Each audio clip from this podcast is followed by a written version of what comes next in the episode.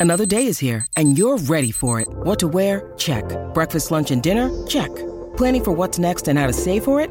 That's where Bank of America can help. For your financial to dos, Bank of America has experts ready to help get you closer to your goals. Get started at one of our local financial centers or 24-7 in our mobile banking app. Find a location near you at bankofamerica.com slash talk to us. What would you like the power to do?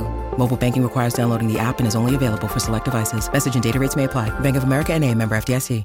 El depredador más grande y feroz que jamás haya acechado los océanos, el tiburón megalodón dominó los mares durante siglos, antes de extinguirse hace millones de años. Sin embargo, los científicos han hallado muy pocos restos del tiburón gigante. Todo lo que sabemos de esta gran bestia marina ha sido gracias a los fósiles de sus dientes gigantes, que tienen más o menos el tamaño de una mano humana promedio.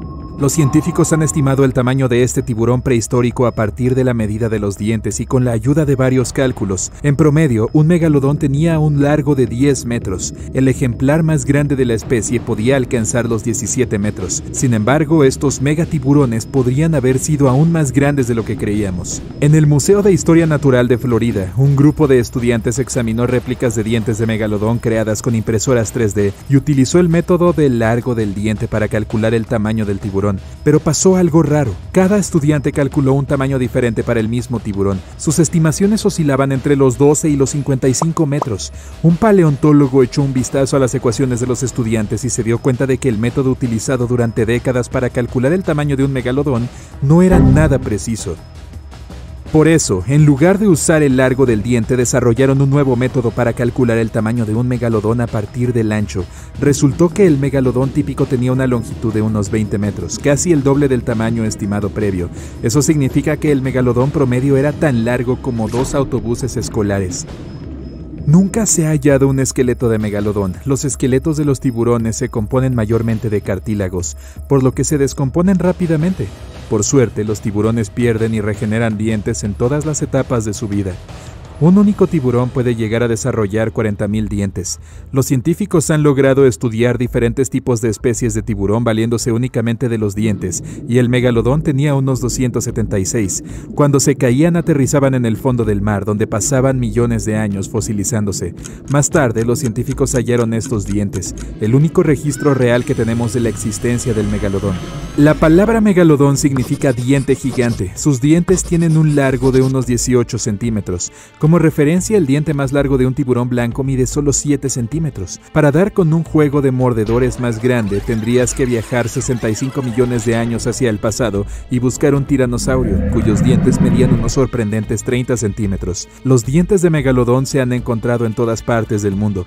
Eso significa que, a diferencia de otros animales de su época, era una especie intercontinental. Incluso hoy, la mayoría de los tiburones y los animales marinos tienden a quedarse en un único mar When you need mealtime inspiration, it's worth shopping Kroger, where you'll find over 30,000 mouth-watering choices that excite your inner foodie. And no matter what tasty choice you make, you'll enjoy our everyday low prices, plus extra ways to save, like digital coupons worth over $600 each week. You can also save up to $1 off per gallon at the pump with fuel points. More savings and more inspiring flavors make shopping Kroger worth it every time. Kroger, fresh for everyone. Fuel restrictions apply. Océano. El megalodón nadaba libremente por el mundo y se movía entre aguas tropicales y subtropicales. Los dientes de megalodón han aparecido en cada continente con excepción de las aguas heladas de la Antártida. Cuando un megalodón hace una aparición en una película o programa de televisión, se le retrata como una versión gigante de un tiburón blanco. En el pasado los científicos creían que el megalodón y el tiburón blanco tenían un antepasado común, pero no es cierto. De hecho, es más probable que haya sido el archienemigo del ancestro del tiburón blanco, el tiburón maco de dientes anchos. Eso quiere decir que después de todo el megalodón no era nada parecido al tiburón blanco. En realidad tenía una nariz mucho más corta y aletas pectorales más largas, lo que le daban una apariencia más robusta y mucho más amenazante. El megalodón no solo era el tiburón más grande del mundo, también es el pez más grande que haya existido. Un superdepredador de este tamaño debe haber necesitado una gran dieta para poder moverse. Se estima que consumía unos 1.130 kilogramos de comida todos los días. Su dieta consistía en especies más grandes de peces, delfines e incluso otras especies de tiburón. Se han descubierto huesos fosilizados de ballenas antiguas, con marcas de dientes de megalodón.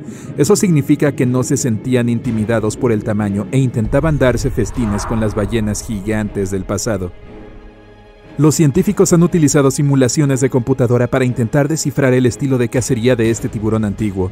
Con esta tecnología han descubierto que el estilo del ataque del megalodón era muy diferente al de los tiburones modernos. Estos últimos nadan directamente hacia el punto más vulnerable de sus presas, como por ejemplo el vientre suave de una foca. Los dientes de megalodón estaban adaptados para morder a través de zonas cartilaginosas más duras. Por lo tanto, la evidencia sugiere que en primer lugar el megalodón mordía las aletas más duras de su presa para quitarles la posibilidad de escapar antes de dar el golpe final. La boca de un megalodón medía unos 3 metros de ancho y 2,7 metros de alto. Era tan grande que podrías haber nadado dentro de ella sin tocar ningún diente, aunque no te lo recomendaría. Un megalodón podría haber tragado un auto entero sin siquiera tener que morderlo. Los equipos de investigación de Australia y los Estados Unidos colaboraron para averiguar el poder de mordida del megalodón con la ayuda de simulaciones por computadora. Los resultados fueron aterradores. Mientras que el tiburón blanco moderno tiene un poder de mordida de 1,8 toneladas de fuerza, el megalodón podía devorar a su presa fácilmente con un poder de 18,2 toneladas. La mordida del megalodón podría haber atravesado el metal con facilidad y superar a cualquier otro depredador del océano. Los científicos creen que tenía la mordida más poderosa de entre todas las criaturas que jamás hayan existido. Podría haber superado sin problemas la del tiranosaurio, cuyo poder de mordida alcanza las 6 toneladas. Misteriosamente, nadie sabe con exactitud cuándo o por qué se extinguió el megalodón. Sin embargo, existen muchas teorías que intentan explicarlo. El megalodón ya había desaparecido hacia el final del Plioceno, una fase de enfriamiento mundial que se extendió durante 5 millones de años y terminó hace más de 2,6 millones de años. La nueva evidencia sugiere que el último megalodón vivió al menos hace 3,6 millones de años, justo en medio del Plioceno. Una teoría afirma que estos megatiburones desaparecieron debido a los cambios de temperatura que tuvieron lugar en esa época. A medida que la Tierra se enfrió, las temperaturas de las aguas tropicales de los océanos cayeron en picada.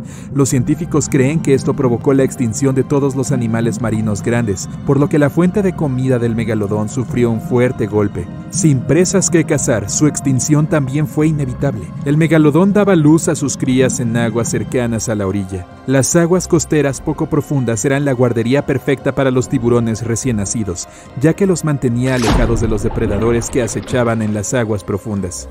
A medida que el hielo se formó en torno a los polos de la Tierra y los niveles del mar cayeron, estos territorios de crianza desaparecieron. Los cachorros de megalodón no tenían más remedio que nadar hacia lo profundo del océano, lo que los exponía más a los peligrosos depredadores. Una nueva teoría sugiere que la explosión de una estrella también conocida como supernova podría ser la responsable de su extinción. Hace unos 2,6 millones de años, una supernova a más de 150 años luz de la Tierra iluminó el cielo prehistórico durante meses. Unos cientos de años después de haberse apagado, las partículas de energía cósmica de la explosión cayeron sobre la Tierra. Estas partículas contenían cantidades peligrosas de radiación y los investigadores creen que eso podría haber provocado la extinción en masa de varios animales marinos, incluyendo al megalodón. La radiación de las partículas se hundió cientos de metros en el océano y era más peligrosa para las criaturas grandes que para las pequeñas. Mientras más grande sea el animal, más radiación absorberá. Así que el megalodón de casi 20 metros era lo suficientemente grande como para absorber grandes cantidades. Algunas personas creen que el megalodón sigue vivo hoy en día y que acecha en las profundidades de las aguas oceánicas, pero es improbable. Era una especie de agua cálida, lo que significa que no podría sobrevivir en las aguas frías del fondo del océano. Además, la mayoría de sus presas potenciales viven en aguas menos profundas, por lo que tendría poco alimento ahí abajo. En pocas palabras, si aún existiera un animal tan grande como el megalodón en la actualidad, ya lo habríamos visto.